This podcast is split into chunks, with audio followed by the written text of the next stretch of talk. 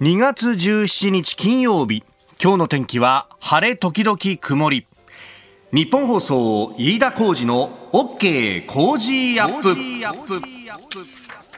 朝6時を過ぎました。おはようございます。日本放送アナウンサーの飯田浩二です。おはようございます。日本放送アナウンサーの新業一華です。日本放送飯田浩二の OK 工事アップ。この後8時まで生放送です。まあ今週1週間スペシャルウィークということでね、はい、えー、各番組本当に趣向を凝らし企画を凝らしそしてプレゼントも凝らしという形でやっております。この番組はダブルコメンテーター欲しいもで一勝負という形なんですがまあ、あの、日本全体で言うとですね、うん、まあ、やっぱり、あの、今日のいよいよ夕方から始まるね、オールナイトニッポンの55時間スペシャル、55時間の放送、すでにタイムテーブルも決定しておりまして、で、えー、ね、エグゼクティブプロデューサーの秋元康さんは、この番組でも黒木瞳さんのね、ゾーンで、ゲストで、投資でご登場と。まあ、それも今日が最終日というふうになりまして、ね、えー、いよいよね、このオールナイト特番が始まる日だよっていうことで、まあ、それについて、まあ、その仕掛けるですね、サプライズについても今日は伺っているということですんで、まあ、その辺もぜひひ、ぜひぜひお聞きいただければというふうに思うんですが、あのいよいよですね、このやっぱお祭りを前にして、なんか昨日あたりからですね、会社の中非常にそわそわ。そうですね。ねもうなんか今日、昨日の夜ぐらいから、ポツポツ、あの、スタンド花っていうやつですか。そうですね。あれはあの、よくね、お祝いの、こう、お花、はい、イベント、ライブなんかに行くと、入り口にね、こう、著名人の方が、誰々さんから、誰々さんへ、みたいなとかさ、あ、あの、なんか各テレビ局とかから花が出てるぞ、みたいなやつで、おおこんな、で、大体ね、そこであの、結構ファンの皆さんがこう、わっとこう、写真撮ったりとかして、あ、この人からも来てるんだ、とか、結構そういうね、あの、こういう関係が垣間見えるみたいのが、ね、出たりしますけど、あの今回はですね、やっぱあの、会社のイベントだということなんで、会会社対会社で、いろんなですね、まあ、あの、オールナイトニッポンも全国ネットでやってますんで、えー、その各社さんから来てるとかね、あるいは各芸能事務所さんから来てるとか、うん、そういうのを見ると、おおすごいイベントだね、と。でも、あの、会社入ってくると、さすがにこの時間、朝3時台、4時台ぐらいはですね、えー、表玄関は開いてないんで、裏から入ってくるんですけど、はい、そうすると裏から入ってきてですね、あの、表玄関の脇にあるエレベーターまで来ると、もういつもと香りが違うんですよ、ね、そうなんです。いい香りがね、お花の。本当、花の枯れがぐおっという感じで。で、あの、生放送のフロアに上がってくると、いつもだとこう雑然とした中にですね、えー、ポツポツと、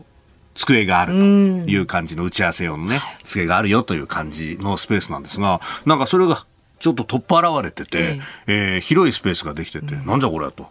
えー、これはあの諸説あるんですが、一個はですね、えー、一回玄関に入りきれなかったお花がここに来るんじゃないかなるほどね。あるいはあの関係者が山のようにやってくるから、その人たちの待機スペースを作るためにはこうせざるを得ないんじゃないかとか、おやっぱいろいろイベントだと変わるねっていう。あの我々ね、えー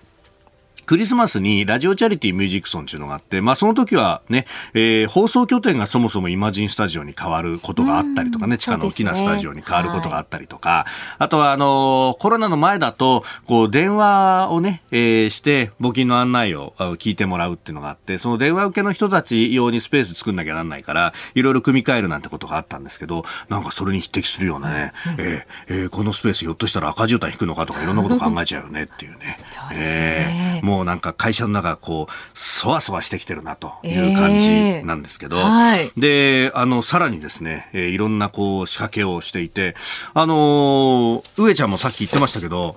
号外配ります、はい、産経新聞さんが協力してくださって、えー、号外を都内5カ所で、はい、はい、えー、今日のこの後朝8時からかな、えー、配るということでありますんで、まあ、あのー、詳しい場所等々というのは、まあ、ホームページ等々でね、ご覧いただければと思いますけれども、まあ、あもしお近くでですね、お、配ってるねっていうのがあったら、えー、ぜひもらっていただいて、で、それをこうね、えー、なんか写真にでも撮って拡散していただくと一石二鳥的なことになります。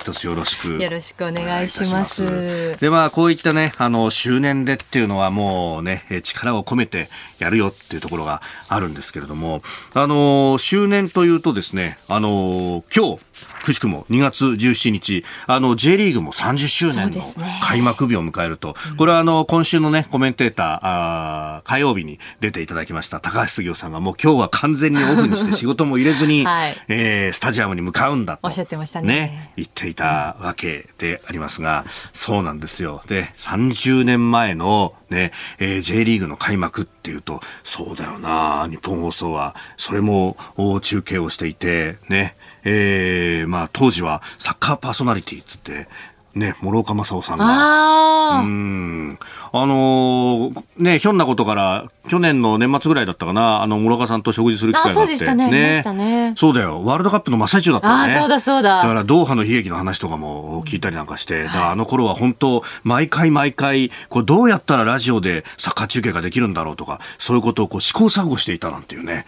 まあ、あの、音声だけのメディアなんで、ある意味融通無下だというところで、まあ、いろんなね、可能性を模索してきたと。まあ、ある意味このオールナイトニッポンっていうのも、ラジオで、えー、どういう形で、えー、2時間のフリートークの番組を作っていくんだって、この黎明期の模索から、えー、ずっと続いてきた、その歴史がですね、この、今日の18時からの55時間スペシャルでたっぷりと味わえるということですので、ぜひお聞きいただければと思っております。あなたの声を届けます。リスナーズオピニオン。この傾向 G アップは、リスナーのあなた、コメンテーター、私、田新業アナウンサー、番組スタッフ、みんなで作り上げるニュース番組です。えー、ぜひメールやツイッターで、えー、ご意見をお寄せいただければと思います。えー、今朝のコメンテーターはダブルコメンテーターウィークの最終日筑波大学教授東野敦子さんと青山学院大学客員教授でジャーナリスト峰村健二さん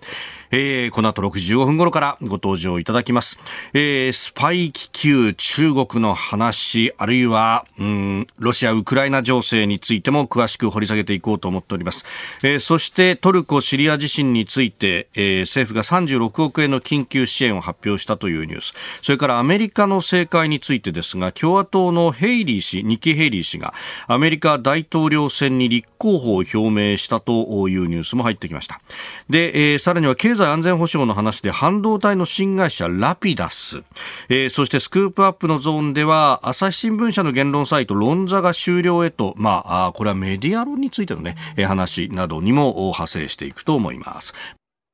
さあコメンテーターの方々はこの時間からご登場。まずは、えー、この時間、青山学院大学客員教授、キャノングローバル戦略研究所主任研究員、ジャーナリスト、峰村健二さんにお越しいただいております。おはようございます。おはようございます。よろしくお願いいたします。お願いいたします。えー、えー、東野さんは後ほどご登場いただくということになっておりますが、えー、まず、この時間はですね、えー、例の気球についてですよ。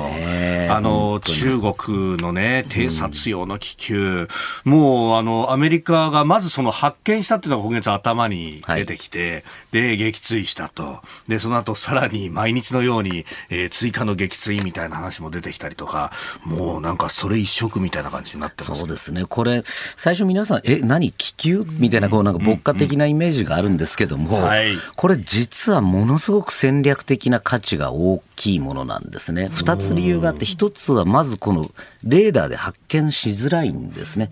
この間の米軍のある方とちょっと意見交換したら、やっぱり本当にもうレーダーで見ると、この埃っていうゴミみたいなぐらいにしか映らないらしいんですね。点どころか。点どころか。なので、これをなかなか見つけるのがまず、あの、衛星とかでは難しいっていうのが一つと、あとこれ意外とかなりあの高いところを通るので、はい、例えば今、日本でも撃墜するっていう話が出てますが、えーはい、これ今回出てきたのも、あのアメリカでも F22 って一番まあ、あの有能なものが出てきたんですが、これ相当高いところにあるので、言うはやすしで意外とこれ撃墜するのは簡単ではないというところを考えると、これは非常に、えー、なんていうんですかね、あの中国はよく考えたなというものですね。高度2万メーターぐらいのね、そうですね。20キロぐらいのところと、で、大体飛行機はそのね、せいぜいサマーフィード10キロぐらいのところだから、そうですね。倍ぐらい高いとなので、まあもちろんそのエンジンの出力の問題、まあその F15 とかでもいけるんですけども、空気も相当薄くなる。となると、パイロットへの負荷もかかるってなるとですね、これも数多く飛ばされた場合どうなるんだって、対処がどうするんだって話にもなりますし、これは難しい状況になりますね。今回、その、私もすごいこれ今回、あの、重視してまして、はい、あの、いろいろ、まあ、あの、米軍関係者とも、こう、意見交換をしたんですが、やはりこの、1個だけですね。この撃墜、最初に撃墜された1個がやはりこのスパイ衛星で、はい、中国の海南島からずっとアメリカ側が追いかけてきたと。で、これどどうもですね、やはり中国側が言ってるように、はい、やっぱりコースを誤って、って入ったというのは、もちろんスパイなんだ。あの、軍の、あの、気球だし、うん、えー、スパイ衛星のある気球であることは間違いないんですが、やはりコースを外れたというのはどうも本当っぽいんですね。あ、そうなんですね。えー、というのはこれ、バンバン今実はこれ、台湾の周辺にバンバン飛ばしてるんです、今、気球。台湾のあの軍の人に聞くとですね、はい、もう本当に、あの、月も、月に何回とか。飛んできてる状況らしいんですね。でおそらくそのこの日って結構風が強い日だったので、それにこう煽られて上空に行って、どうもアメリカの方に行ってしまったんではないかっていうのは、ルートからまず考えられるそうです。あじゃああの、普通だったら台湾のあたりの上空を通った後に、はい、じゃあ、洋上にこう落ちるみたいな落ちる落ちるのか、また別のところに行くのかっていうものが、どうも行ってしまったっていうのが真相のようですね。だからまあ、おそらくそこは事故だろうと、うんうん、事故というか、まあ、あのミスだろうということではあるらしいです。というのは、まあ、その、もともとこの、じゃあ、習近平指導部にとってみて、はい、このタイミングでわざわざアメリカにこれ飛ばす意味がまあないわけですよね。せっかくまあ今度ブリンケン国務長官を、はい中国に招い招いて、うん、で、まあ、米中関係今かなり悪いので、改善しようとしているタイミングでわざわざこれ気球をぶっ込むことは、あの、ほとんど意味がないですね。1月末から2月にかけての情勢っていうのはまさにそれでしたよね。それでしたね。2月の6日あたりにブリンケン氏が北京を訪問するっていうのが確定的に報じられてましたよね。はい、そうです。あれももう決まってた話なんですが、この結局、この1一個の気球によって、これがぶっ飛んだわけですよね。はい、ってことは、これも明らかにそのこの米軍のこの間関係者が言っていたのは、これもミスだと、戦略的なミスであると、でこれもう基本的に今もう、習近平氏が一強体制なので、はい、もう彼のところが全部決めてるんです。だから人によってはこれ、いや、習近平知らなかったんじゃないか、気球が、はい、そんなことありえないわけですね。これも軍のオペレーションでやってることですので、あのもちろん知ってはいたんですけれども、まさかこのタイミングで台湾に飛ばしたものがアメリカに行ってしまうと思ってもないわけですし、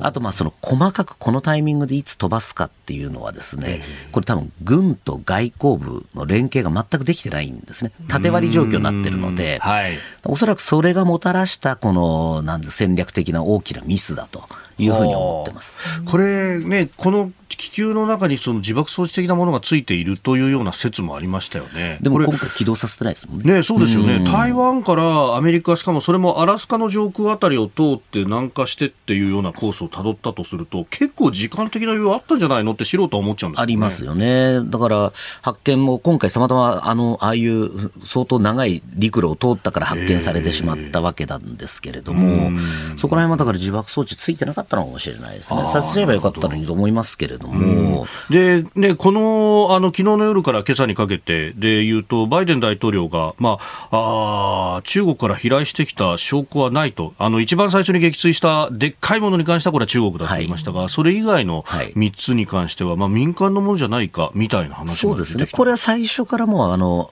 アメリカ側は慎重に言っていて、これも中国のスパイ気球だと言ってなかったんですね、3つに関しては。なるほど。だからこれ多分最対処ですね、もうあの、おそらく、どっから飛んできてるからも分かった上で、おそらく、えこれはあの飛行物体だみたいな言い方をしてたんですね。この3つについてはまあ関係ないだろうというふうには当初から見ていました。これ関係ないと分かってても落としたっていうのは、能力を見せるとは見せるのもありますし、まあ、今、こういう時期なんで、うん、でまあ、やはりその 1, あの1個目の時に相当あの、バイデン政権、ためらってたんですね、最初、撃墜するかどうか、はい、でそれをもう共和党のトランプ氏もはじめ、みんなが何やってんだ、この弱腰だって言われて、あの、うん、ボコボコに叩かれたので、はい、あれでまあ、これちょっと早めにやっとこうかっていうふうに、撃墜したんだろうなというふうには推測できますね。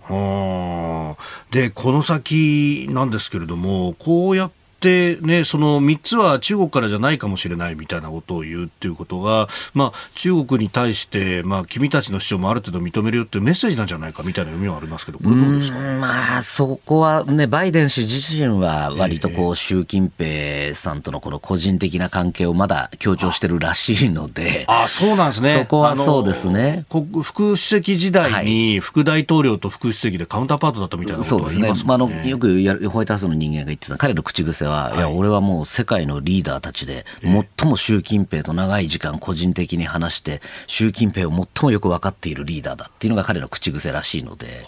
そのあたりはまあ彼個人は、バイデン個人としては、まあその関係改善をしたいんでしょうが、今のこの世論、アメリカの世論とかテレビのなんかのこの報道を見てもですね、やはりこれ相当アメリカ人怒ってます。やはりそのアメリカの人たちって、その本土を攻撃される経験ってほとんど今までなかったんですね。それこそ前回で言うと、あの、はい、中、あ日本軍が、えー、あの、旧日本軍があの放った、あの、風船爆弾ぐらいですよね。はい、あれもまあ、いくつかが1万個ぐらい放ってるんですが、はい、いくつかがまあ、西側にぶつかってると。西海岸に、ね、まあ、あの時も相当な怒りが起こったわけですよね。うん、だからこれ今回やはり本土にこの、あの、我が国の本土が、あの、襲撃されたっていう、この、衝撃はなかなかアメリカの世論は収まらないんじゃないかというふうに思いますね。うんまあそうすると、この米中の間っていうのは、まあより対峙的な関係にと。今日、あの日経新聞のね、一面は海兵隊のトップのインタビューが載っていましたけれども、はいはい、まあ日本からも、こう、弾薬だとかの融通も受けながら、うん、えー、対処していくしかないんだというような話が出てますよね。うん、そうですね。もうこれ、あの、まさにこの間のあの、アメリカのシンクタンクがやった CSIS のこのウォーゲームも含めてですけれども、はいえー、もう鍵は本当にこれ日本なんですね。もうなんか巻き込まれるな、巻き込まれないなみたいな、こうなんかのんきな話をしてる方が多いですけども、これ巻き込む、もうあの、日本の意思関係ないんです。もう自動的に日本はもう当事者になるんですね。なぜかというと、もう米軍が先先ほどその日経のインタビューの肝もそうですけれども、そもそもじゃあ米軍が出撃するのどこかって言ったら、もう在日米軍基地しかないわけですね。もちろんグアムとかありますけども、はい、弾薬とかも含めた、そのキャパが足りないので、そうなってくるともう米軍、日本にある米軍基地が使えなくなったら終わりなわけです。そうなってくると、えー、事前協議もありますので、日本がしっかりこれ使ってくれということがもう大前提になってるわけですね。はい、なので、それはもうあの、なんだ、やりたいかやりたくないかって話じゃなくて、もう米軍としてはもうどんどんどんどんそれ進めていくというふうになってきます。で、中国側としても、その使わせないためのいろんな圧力をかけてくる。究極的にはもちろんあのミサイルを使って在日米軍基地を攻撃するってことも考えられますうん。まあ、あのね、情報工作の部分も台湾の専門家がインタビューに答えてましたけど、自分たちの、まあ、中国側のこの理解者を作って、理解者を代弁者にして、そして世論を変えていくというやり方。ああ、そういえばどこかの国でもよく見るよなという感じがね。本当ですね。なんか代弁者ばっかりですよね。本当ね。もう。巻き込まれ論なんていうのは。完全そうでしょうね。なんかあれ、これなんか昔中国のシンクタンクの人が言ってた、同じセリフ言ってる方が日本の方でもいらっしゃるので、ねあの、どういう意図でやられてるのか分かりませんが、本当これも巻き込まれるななんて話じゃないわけですよね。で最近本当にやっぱそこの今のまさにインフルエンスオペレーションっていうんですけど非常に巧みになってきてて、はい、今台湾で問題になってるのはまさにあの TikTok 若者が使っている TikTok なんかのああいうソフトで要はその投げ銭ですね、はい、あの投げ銭にどうも中国が関与してるんじゃないかと。で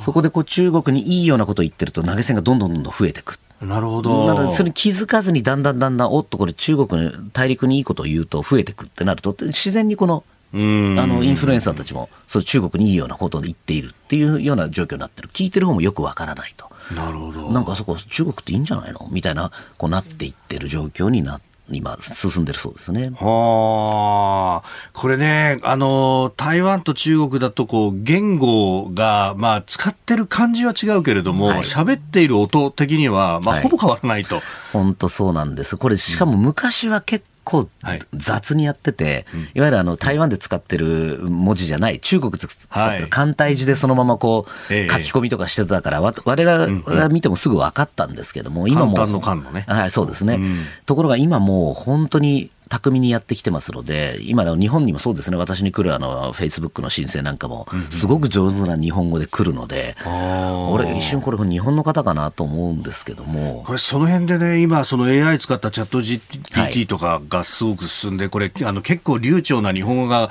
書けちゃうというようなね。訳せちゃうっていう話ありますよねこれはなかなか厳しくなってきますね。昔、それこそ10年前だと、はい、あのもう、もう変、もうとんでもない、なんか、手にが違うぞみたいな。違うどころか、もう漢字ももう思いっきりなんか全然違ったりとかしてきてたんですけども、はい、もう一目で、はいはい、ボツっていうのが分かったんですが、本当、今、これ見抜くの大変ですよね。うんえー、まずは、まあ、気球の話を、まあ、きっかけにしながら中国に対してというところをお話をいただきました、えー、今日も8時までお付き合いいただきます。よろしくお願いします。よろしくお願いします。ここが気になるプラス。さあ、この時間から筑波大学教授、東野敦子さんにも合流していただきます。おはようございます。おはようございます。よろしくお願いいたします。よろしくお願いいたします。まあ、この後ですね、えー、7時またぎのゾーンでじっくりと、うん、ウクライナの情勢について伺っていくということになりますが、まあ、24日で1年になると、はい、最初からやっぱこのぐらいはもっともっとかかるぞっていうのは、どうですか、予想されて、うん、そうですね。私、1年前の1月、あの、2月24日は本当に、えー、あ、これから始まるなという感じでしたね。やっぱり、これまで8年間ずっと東部で戦争してたのに、そんなあっさり終わらないだろうと思っていました。はい。やっぱりそこ、そのね、あそこで始まったっていうことが印象に残っちゃってますけど、実際は2014年からの長いスパン、ね、続いてるんですよね。クリミアのあの辺り、東部ドンバスのというね、えー、後ほどじっくりと解説いただこうと思っております。ここでポッドキャスト YouTube でお聞きのあなたにお知らせです。ラジオ局日本放送飯田浩司の OK コージーアップ週末増刊号を毎週土曜日の午後に配信しています。1週間のニュースの振り返りニュースの予定やコメンテーターのラインナップをご紹介しています。後半には Cozy upコメンテーターがゲストと対談するコーナー。今月はジャーナリストの長谷川幸洋さんとモラロジー道徳教育財団令和専攻塾塾頭の山岡鉄秀さんに登場いただきまして国際社会における情報戦をテーマに掘り下げていきます。週末もぜひチェックしてください。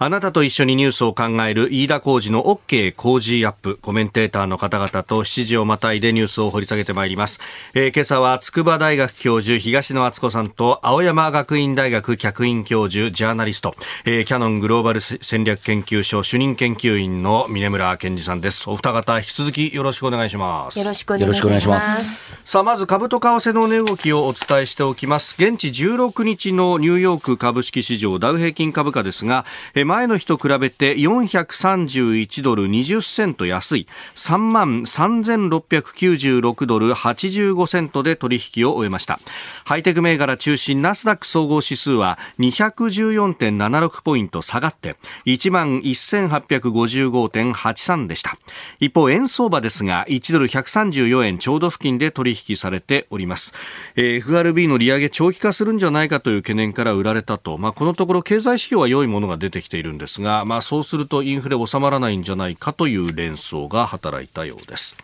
ではこの時間取り上げるニュースはこちらです。ベラルーシのルカシェンコ大統領がロシアのプーチン大統領と今日にも会談へ。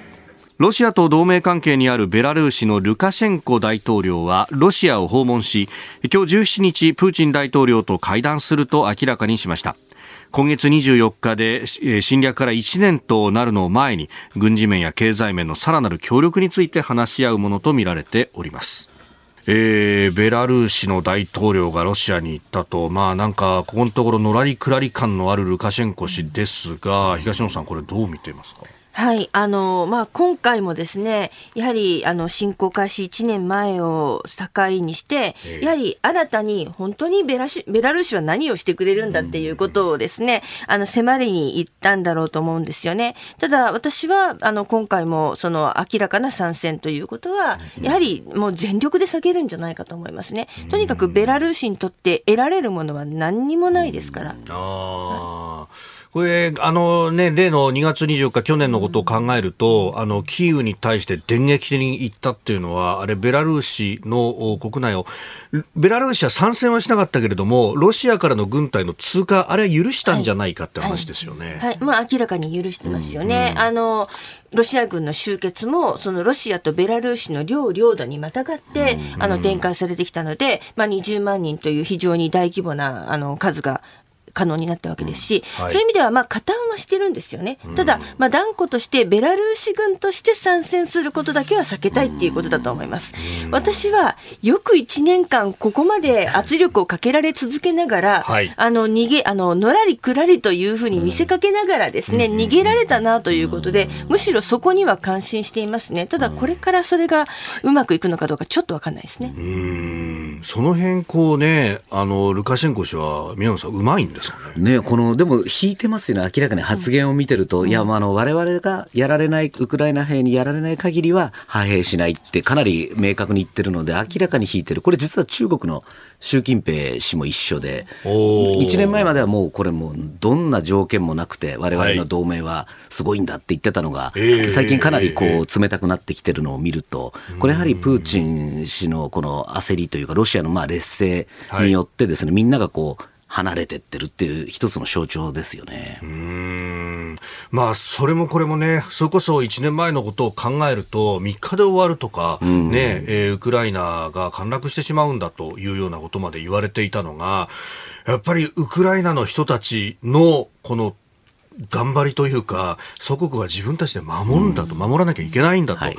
いやその危機迫るところっていうのは全世界に伝わったところがありますよね、うん、大いにやはり我々もその学ばされるところがありましたよね、うん、やはりあの最初こんだけ持ちこたえるとははっきり言って多くの人は思ってなかったわけですよね、うん、なので例えばエピソードとして、はい、そのドイツにいるウクライナ大使があのドイツの外務省に助けを求めに行ったところ、まあ、3, 3日間で亡くなってしまう国のために我々に何をしろっていうんだっていう、そういうことを言われたって言って後でで大問題になったことがありました。はい、ただ、これじゃあドイツのその、あのね、高官が、変わってたかというと、そういうことではないんですよね。でも、その人々の心を転換したのは、やはりウクライナの人たちの頑張りなんじゃないでしょうかね。あの当時はそうですよね。あの、大統領、ゼレンスキー大統領も、いやコメディアン出身ですぐに逃げるだろうみたいなことまで言われてましたよね。支持率ももうほとんどね、かなりもう一桁にまで落ちてたっていう段階ですけども、これでもなんでここまでこう頑張れたのかっていうところって、先生どう見てらっしゃいます？か、これ多分日本にとって非常にさ学ばなきゃいけないところだと思うんですけども。あの、私は結構歴史認識が大きいと思ってるんですね。やはり、あの、ロシアは、その、絶対にそのウクライナを属国化しようとしているんだと、これ、事実かどうかわからないですし、プーチン大統領の心の中、誰にもわからないですけれども、少なくともウクライナの人たちはそう受け止めたんですよね。だから、あの、まあ、もうあっという間に降伏してしまったら、プーチン大統領が、あの、平らかに、あの、あの、平和にウクライナを治めてくれるだろうなんて誰も思えなかったわけですよね。もしかしたらそう思ってた人もいるかもしれないけれども、はい、3月にあの行われ、4月に明らかになったブチャの大虐殺って、それももう台無しですよね。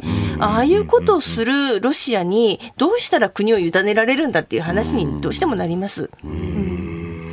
でもね、これ、例えば日本でいうと、あの、ある調査によると、あなたは国のために戦えますかっていう調査がね、えーはい、あの、世界最低だったと18%ぐらいでしたっけ、うんはい、でいうと、これ本当大丈夫かなと、で、それこそね、先生もツイッターで戦ってらっしゃいますけど、あの、どっちもどっち論みたいな話がこう、はびこってる中で、大丈夫かなって、私本当どんどん心配になる一方なんですよね。うん、だから日本でそこまであの厳しいですね、占領とか降伏とかが何を意味するのかっていうことが、おそらく日本とウクライナを比較したときに簡単な比較できないですけれども、やはりあの重要なところで徹底的にずれてるんだろうと思うんですよね。あの幸福は平和じゃないっていうことなんだと思います、ウクライナの人たちにとって。おそらくそこでやっぱり2014年の、ね、クリミアがあって、それでおそらくウクライナの兵士も軍隊もすごく強くなったっていうのがあると思うんですが、はいはい、日本の場合、そういうね、天気がない。し、天気がない、ね、天気一発あったら多分もう終わるわけじゃないですか、日本の場合は。本当なかなかね、難しいですよね、うん、そうなんですよね。ウクライナの場合も、やっぱり失敗したとは思ってるんですよね。うん、2014年のクリミア占領ってもう本当電光石火のごとく行われて、はい、何にもこう手も出せなかったし、あっという間に、まあ、クリミアロシアのものみたいなもんだしね、みたいな、あの、圧倒あの圧倒的にそうやって諦め感みたいなのが世界中に広がっちゃったんですよね。だけど、やっぱりそれじゃダメだし、その後、どんどん夏に戦争も始まってるわけです、東部で。なので、国を強くしなければ絶対こういう事態にあの対処できないんだっていう意識がありましたけども、うん、村さんおっしゃった通り、日本でそういう天気がやっぱりなかった。これはいいことなんですよね、圧倒的に。いいことかもしれないけれども、だからといって、他の人たちに平和、あの幸福も平和のうちじゃないのっていうのは、もう完全ずれてんですよね。ずれてますね。本来はね、えー、満州だとかで辛い思いをした人たちがいっぱいいたはずなのになかなかそれが継承されていない。えー、ウクライナに対するロシアの侵略から間もなく1年が経とうとしているというところ、そして、えー、日本と、まあ、ウクライナのその認識の違いといいますか、まあ、危機感の違いというところを前半でお話しいただきましたけれども、まあ、それでいくと、日本どう関わるか、今年は G7 の議長国でもあるというところなんですが、ウクライナへのね、訪問に関してっていうのは、情報が漏れますね、峰村さん。いや、この間の読売新聞のね、あれ一面の記事を見ても衝撃ですよね。電撃訪問じゃないじゃないですか、もうこの段階で。そう、ね、もうこんなギャグみたいな国ないですよ。これホワイトハウス、私も取材してましたけど、やはりこんな情報も、だってもう安全にまさにかかる問題ですし、はい、こんなものがこの、こんな事前の段階で漏れてしまう。しかも国会日程とかから逆算すれば大体もういつ行くかっていうの分かるわけですよね。この、こんな情報すら守れないこの国って何なのかっていう話ですよね。でもまさに今日、あの、東野先生がツイッターで上げてましたけども、うんはい、これはなんで、あの NHK のね、記事でしてね、えー、これは命に関わる問題だって、それはそうなんですけど、激怒された、ね、激怒され激怒する前になんでこんなものが漏れたのかって検証するべきですし、こんな情報すら守れない国ってもう、なん戦えないですよね、本当に。うんいやこの情報の大切さみたいなものっていうのが、うん、やっぱり根本的に違うのかってところですか？そうですね。あの、まあ、岸田総理の、その、まあ、安全にも関わる大変に重大な問題だったと思いますけれども、はい、やっぱり、先方は戦時下にあるわけで、あの、やはりですね、岸田総理がいついつここに行きますよっていうことが明らかになった時点で、先方にも大きな迷惑がかかるわけですよね。で、しかも、今、宮村さんおっしゃった読売の記事は、まあ、2月中の週末ってそこまでピンポイントに普及出ますかね。はい、あの、やはり、こういったところからも、もう、もうもうダダ漏れになっているような国は、ちょっと危ないんじゃないのってことは言われあの言われかねないですね、それは。うん、ウクライナだけではなくて、他の G7 の国も大丈夫ですかとはなりますよね、はい、あの記事を見ると、そのポーランドから入ってみたいなですね、えー、もう移動経路も何も全部なんかも狙ってくれと言わんばかりのもうあれですよね、でまあ、そもそももう経路自体はそんな限られてますから、はい、まあ、あの記事が出たイコール、もうそこはもう分かっちゃうわけですから、でこれ、もしどうなるんですか、これでキャンセルとか、ね、延期とかになった場合に、まさにその議長国として何やってるんだって話になりかねないですよね。なりかねないですし、うん、あと私はもう一つ非常に気になっているのが、情報がだだ漏れなことも非常に問題なんですけれども、うん、あのこの後に及んで、その昨日 NHK のですね、ウェブの記事で出ていたものに関しては、はい、まあ、外交の岸田をアピールしに行きたいんだと、ね、いや、これは完璧にかん あの感覚がずれているとしか私は言いようがないと思うんですよね。うん、あのやはり向こうはどのような支援を G7 として、G7 の議長国としてしてくれるのかというところに、まあ、最大の関心があるわけで、岸田総理がどのようなアピールをしようが、まあ、それはもう全く知ったことではないわけですよね。よね。やはり目的と手段こう取り違えていないだろうかというところが、私はとても心配ですね。だからその辺の動機がやっぱりそうなん。不純だからこそ、こう情報もどれだら漏れるわけですし、本当に全くウクライナのことを考えてないですよね、あの記事を拝見しても。であの今日から、まあ、あの17日からミュンヘンでね、えー、安全保障会議開かれますけど、うん、それに先立って出たこう報告書などでもリビジョンと振り返ったって、これも世界の秩序をこれからどうするんだっていう話を、うん、各国がしている中で、うん、え自己アピールですかっていうね、価値観のズレみたいなものがものすごくなりますよね。外交の記者はいいですけど、じゃあ本当サブのある中身のあるものを何か支援をやるとか、はい、じゃあだったら先にまず外務大臣とか送ればいいわけですよね。それも何もしてない、ほとんど今何も無策な状況じゃないですか。はい、これでね、外交の記者って言われても、何言ってんだって話ですよ、ね、本来だったら、これ、日本は確かに当事者から遠いけれども、うん、だったらその、例えば体制を検証的なものを、ね、まあ、旗を掲げて、ね、これから先の施設はこうやるんだよっていうのを出すぐらいのことしたって別に構わないですよね。でこの G7 もじゃあ一体何をやりたいのかっていうとね、まあ、核廃絶、はい、核なき世界以外何も見えてこない。じゃあ今、その核の話をするの、今いいんですかって話ですよね。まだプーチンが核を使うかもしれないという脅威の中で、な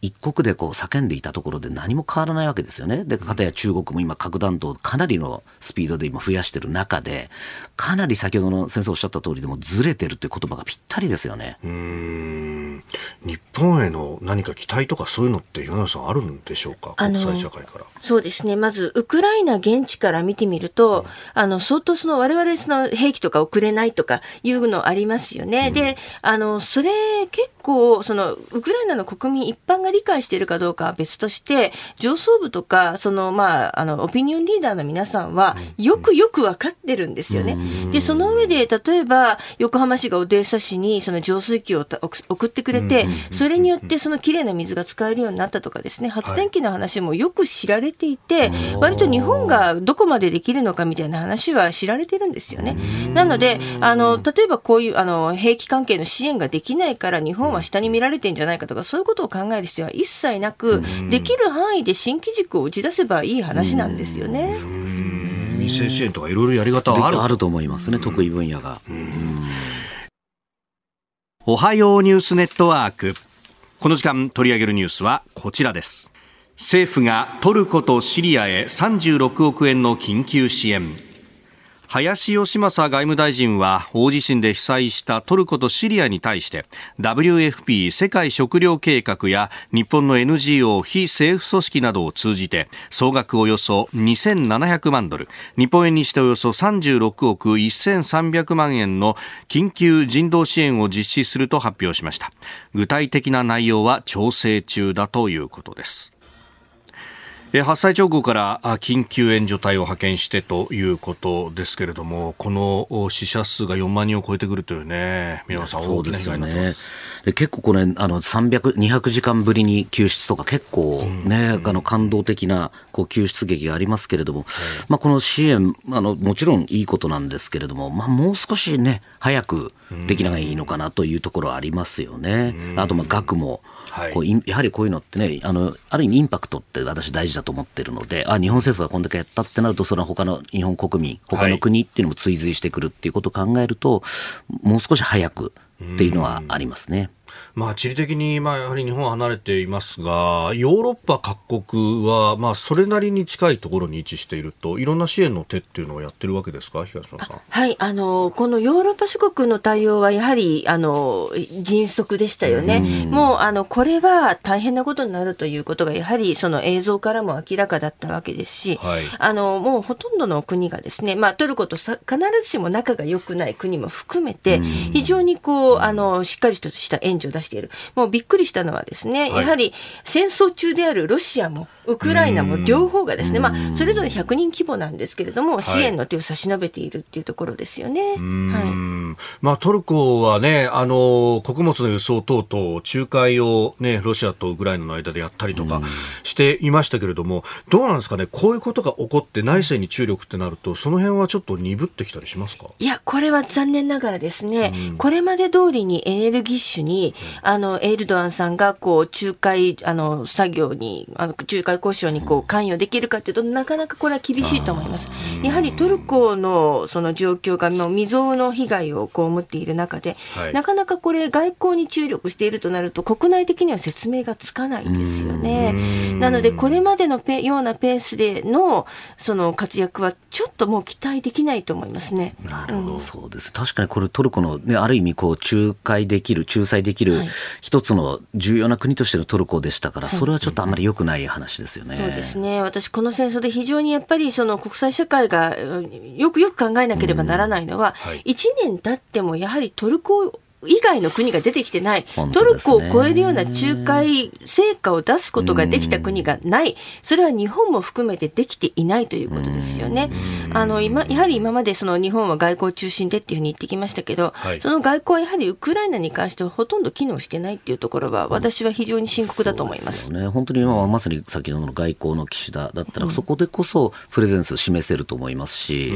やはりこのロシアとも関係があって、ね、ウクライナともしっかり関係があるわけですから、これ日本の役割は大きい。ただまあ中国もその一つなんですけれども、はい、まあ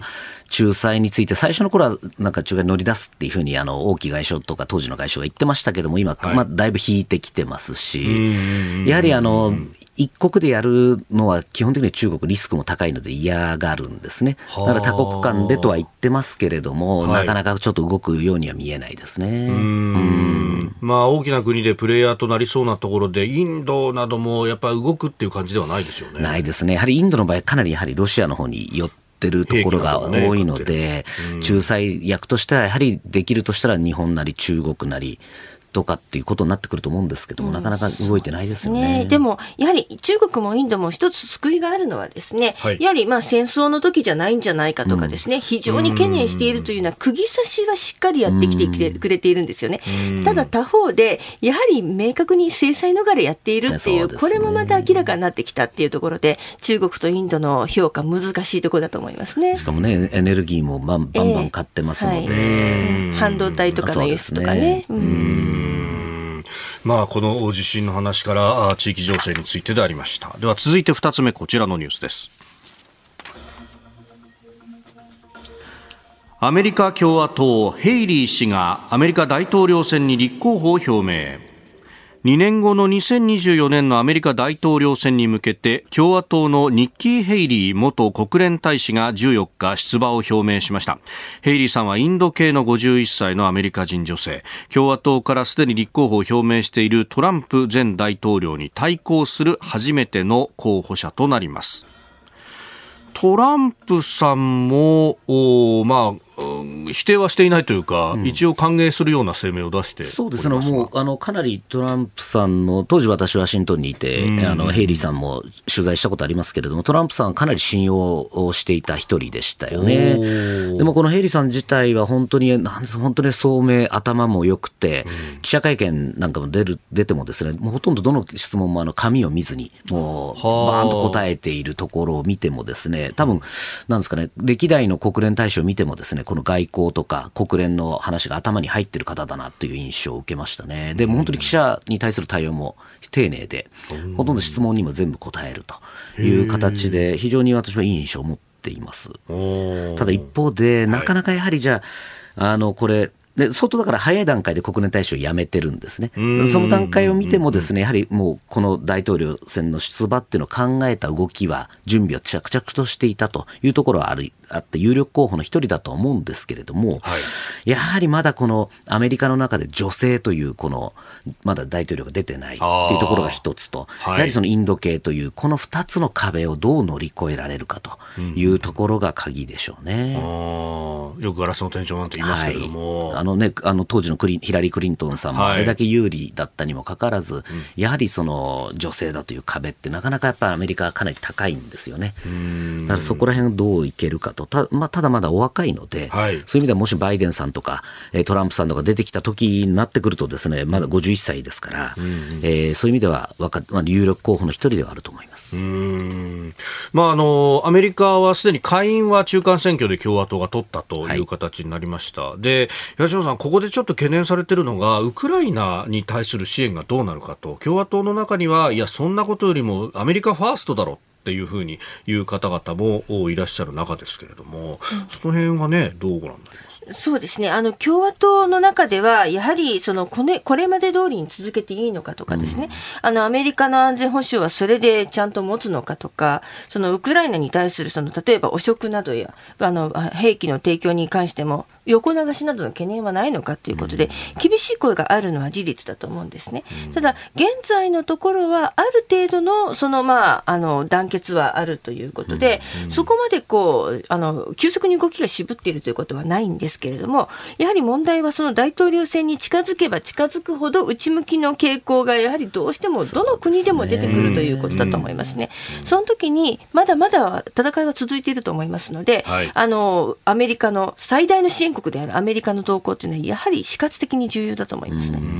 汚職に関して言うとウクライナねあの国防省内で、はい、えー、汚職が取り沙汰されて、はい、国防大臣が罷免されるかみたいなことがありましたけど、えー、結局ねあの元さやに戻るというか、うん、あのそのまま職を続けるんだと。これ結構対策を打ったっていうようなことも言われますね。まあそうですね。あのやはりゼレンスキー大統領としては、やはり、あのまあ、責任は大きいだろうということで、そのレズニックを国防大臣をまあ罷免させる方向ではあった、これは事実だろうと思うんですね。ただ、例えばその非常にウクライナの中で信頼のおける、はい、そのまあ民間団体に徹底的に調査をさせるですとか、あのそうしたそのいくつかの宿題を経て、そしてまた、レズニコ自体がですね、その周りの支援国からの信頼も厚かったということで、なかなかこう動かしにくい人事でもあったと思います。ただ、なぜ動かさないならなぜ動かさないのかということを、やはりある程度は説明するべきだったと思いますね。今の段階では十分ではないと思います。うんやっぱその辺をこう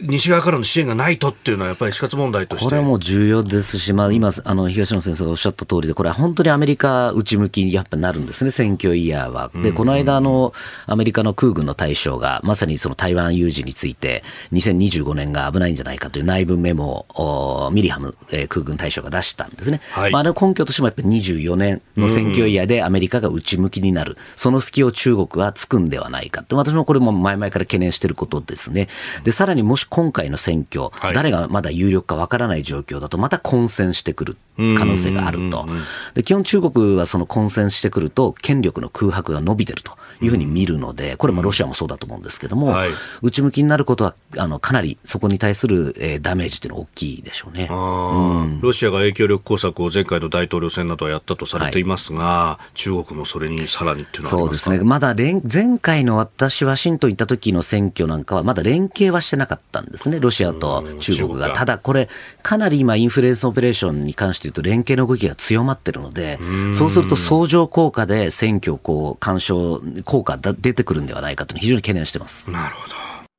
来週は24日金曜日、えー、ロシアによるウクライナ侵略から1年ということで、様々な専門家の方もつないでお話を伺う予定です。コメンテーターの皆さん、20日月曜日がジャーナリスト須田慎一郎さん、21日火曜日ジャーナリスト有本香里さん、22日水曜日数量政策学者高橋洋一さん、23日木曜日外交評論家内閣官房参与三宅邦彦さん、そして24日金曜日は評論家宮崎哲也さんです。ポッドキャスト、YouTube、ラジコ、タイムフリーなどでもチェックをお願いいたします。えそして同じく、ポッドキャストで配信しているプログラム、日本放送報道記者レポート2023のお知らせです。報道記者が日々取材した情報をお送りするポッドキャスト、毎週木曜日の午後に更新しています。今週は警視庁キャップの藤原貴根記者が関東大震災から100年となる今年、現在91万人以上のフォロワーを持つ警視庁災害対策課の公式ツイッターについてレポートします。ポッドキャストも地上波もぜひお聞きください。来週も飯田浩二の OK 工事アップをよろしくお願いします。続いて教えてニュースキーワードです。半導体新会社ラピダスの誘致活動。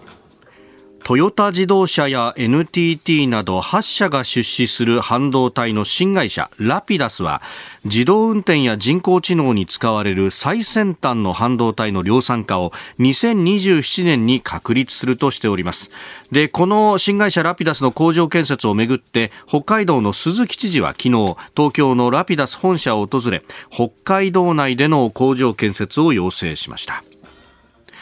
えー、アクセスが良くて工業団地もある千歳が候補地になると見られているということですけれども、まあ、この半導体をめぐってっていうのはね、まさにこうサプライチェーンの見直しっていうのが進んでいるところですよね。そうです。もう今、完全いわゆる経済安全保障の分野、はい、特に米中対立でいうと、もう本当にど真ん中の話なので、これ、非常に私は重要な動きだというふうに思っているので、個人的には私はあの北海道大学で今、あの、はい、教鞭を取ってるので、これ、北海道、本本当千歳素晴らしいところなので、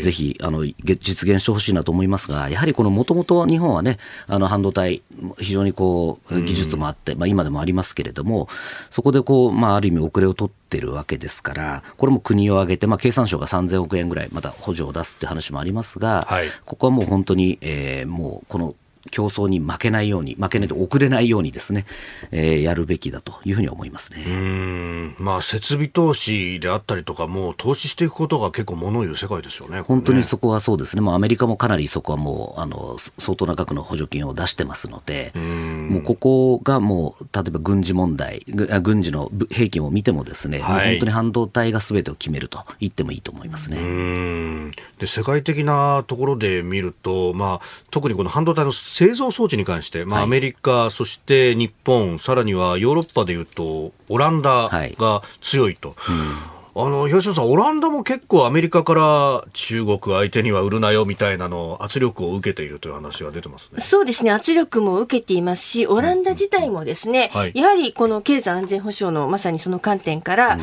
やはりあの中国やロシアのような国にですね、うん、半導体が流れるということが、やはりその軍事的な安全保障にもつながってしまうんだという、そういった認識を新たにしていると思いますので、半導体がどのように作られて、どの程度、あのどのぐらい量産化に成功して、どのルートで流れるのかっていうことがものすごくヨーロッパ全土でも問題になっていると思いますね。うん。これ、中国は今、どのぐらいまで作れるものなんですか？あのかなりあの、いわゆるその一番最先端のものは作れませんけれども、はい、もうかなり国費をつぎ込んで、いわゆるあの量産型のものは相当作れるようになってきてます。ただやはりその、その露光装置とか、あの辺の周辺の機材でいうと、オランダが9割、日本も9割のシェアを占めているものが多いので、これやはり日本、オランダの技術がないとできないものっていうのは相当あるんですね。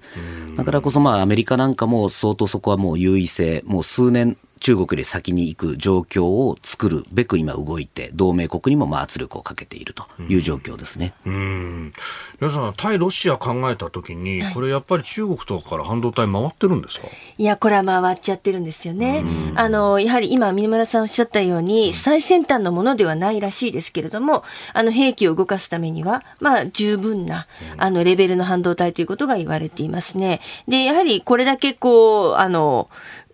ロシアに対する制裁が行われていても、はい、やはりどのようにしてでもルートが開発されて回っていってしまうという、この現実にこう長期的にどのように戦うのかということは、非常に大きな課題だと思いますでね、お金もそれこそ油売って、まあ、あのこれも非正規な形ですけれども、結構稼いじゃってるって話ありますよね。稼いでますね。で、まあ、あとちょうどそのガスの価格でいうと、相当これ昔、はい、あの、ウクライナ戦争前でいうと、かなりこう、価格が高かったんですが、特に中国に輸入するものでいうと、相当値段が叩かれてる、安くなってるんですね。だからそこはどんどんどんどん増えてる状況ですよね。その辺の金の巡りっていうのも止めていかないとって、でもなかなかここは難しいんですか？うん、そうですね。例えば、まあ、2022年で言うとですね、経常収支もロシアはこれまでの最高を、その、あの、記録してしまっったんですよね。だから結局制裁がどのようにその作用するかっていうことはやっぱりやってみないとわからないですけれども、今回はやはりそのようになったっていうことですね。続いて、ここだけニューススクープアップです。この時間最後のニュースを、スクープアップ朝日新聞社の言論サイト論座が終了へ朝日新聞社は昨日運営するインターネット上の言論サイト論座を今今年7月に終了すると発表しました。新たなオピニオンサイトを今年春をめどに開設予定だとコメントしております。この間、週刊朝日が辞めるって発表したと思ったら、今度はロンザ、ね、心配ですね、まあ、古巣のことなので、ね、ウェブルンドも結構面白いあの記事なんかもあったんですけれども、もう基本的にだからもう本業の新聞自体がもうかなり紙が特にもうだめだと、でもう1年で200万部ずつですよね、今、全部の新聞でいうと、消えてってる、はい、発行部数自体がなくなってると、でこれ、普通に単純計算すると、20年も持たずにゼロになると。あこのままペースが、ね、このままいけばですね。という状況なので、本当にこれ、かなり今、新聞業界っていうのは厳しい状況にあるからこそ、このまあウェブ論座とか稼げない週刊朝日っていうのも、これも切らざるを得なかったという事情があるみたいなんですね。ただ、これって本当に厳しいのが、じゃあ、売り物が何なんですかって話になってくるわけですよね。どんどんどんどんこれ、はい、その、リストラするのはいいんですけども、じゃあ何か新たに売るものを探さなければ、どんどん縮小再生産になっていくので、これは本当に厳しいですよね。なんか抜本的な改革をしなければ、このまま本当にどうなっちゃうんだろうという思いますよね。ね論座なんか結構いろんなあの指揮者の方のインタビューなどであったりとか論考を載せていて、で、えー、メールもいただいてるんですが、新宿区のこの方、33歳の男性の方なんですが、えー、朝日の中でもね、国際面だとかというのは、この、総じてリベラルな朝日らしさがあまり強くない気がしますと。うん、で、論座だとかにね、出てくる指揮者の方々も、その、えー、朝日岩波文化人みたいなところとはまた全く別の人が、うん、あ、これが朝日のちょっと懐の深さだよなっていうようなところがあったんですが、これ、そういうのが消えてしまうっていうのはどうなんですか、ね、いや、本当にどんどんあれですよね、あのこう読者層が狭くなってきますよね。結局、その多様な言論ではない反対方向に行くので、いわゆる朝日的な人たちでこうどんどんどんどんちっちゃくまとまっていくという状況でいうと、またこれもどんどんどんどんまたこの購読者も減っていくっていう、この悪循環になりかねないですよね。で、まあ、あともう一つ問題なのはデジタルですね。はい、これデジタルが生き残りだって言われて、私、あの、当時編集員やってた2020年になったばっかりの時ですね、編集幹部から、うん。うん、えー、当時この、このぐらいまで伸ばさないとうちは潰れるって、2年以内にこの目標だって言って、で、2年経ってみたら全くその目標に届いてない。まあ、今30万ようやくいったぐらいですけれども、そこで言うと、あ、潰れるんだなって 時もあの、まさに辞める覚悟をした瞬間でしたけれども、かなりやはりデジタルも伸びてね、日経新聞がまあ、かろうじて好調だとは言われてるんですけども、電子版電子版好調ですし、もう私も購読してますが、有料会員で言うとそんなに増えてないんですね。すね。えー、だからかなり今、この業界全体として厳しい局面にあるんだろうというふうに思います。うん。これ、東野さんにもこの方、質問があって、その取材などで雰囲気を感じる、はい、雰囲気の違いを感じることはありますか？というようなね、あの部署によってみたいなところであるとか。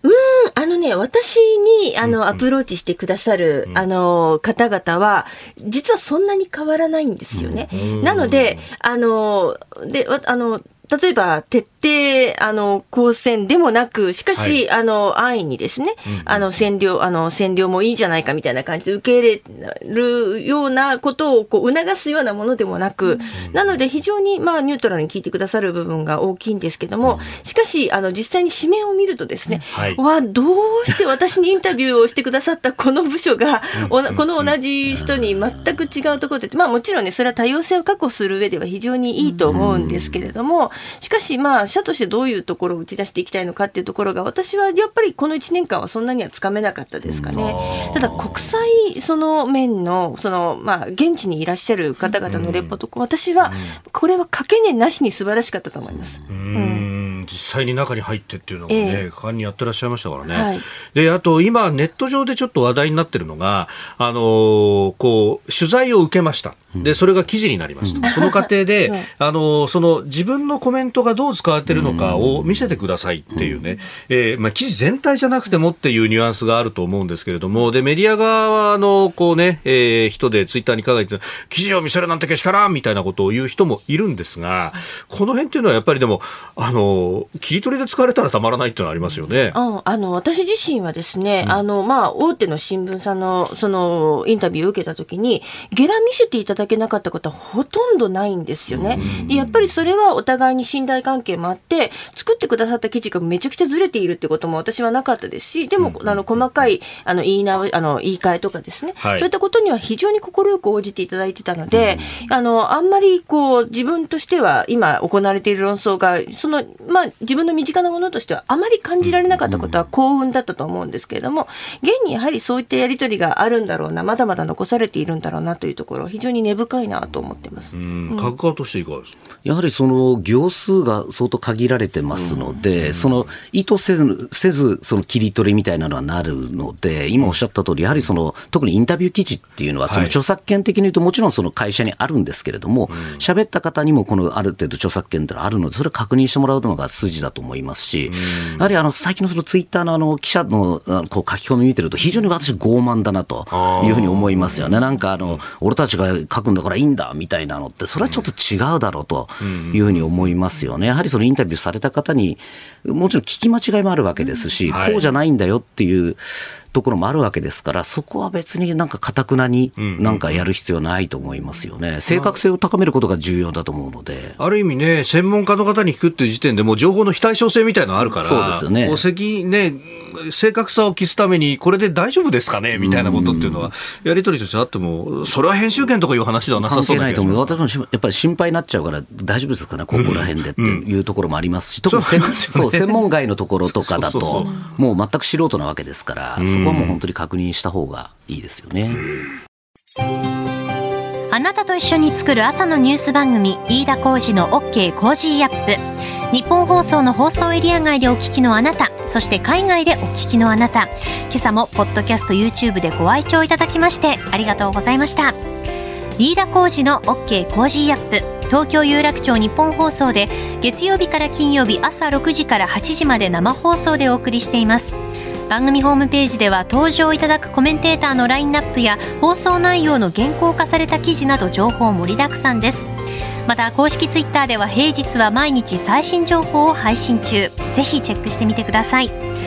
そしてもう一つ飯田浩二アナウンサーが「夕刊富士」で毎週火曜日に連載中。飯田浩二の「そこまで言うか」こちらもぜひご覧になってください。忙しい朝そして移動中ニュースを少し深く知りたい時。ぜひ AM、FM、ラジコはもちろん日本放送のポッドキャスト YouTube でお楽しみください。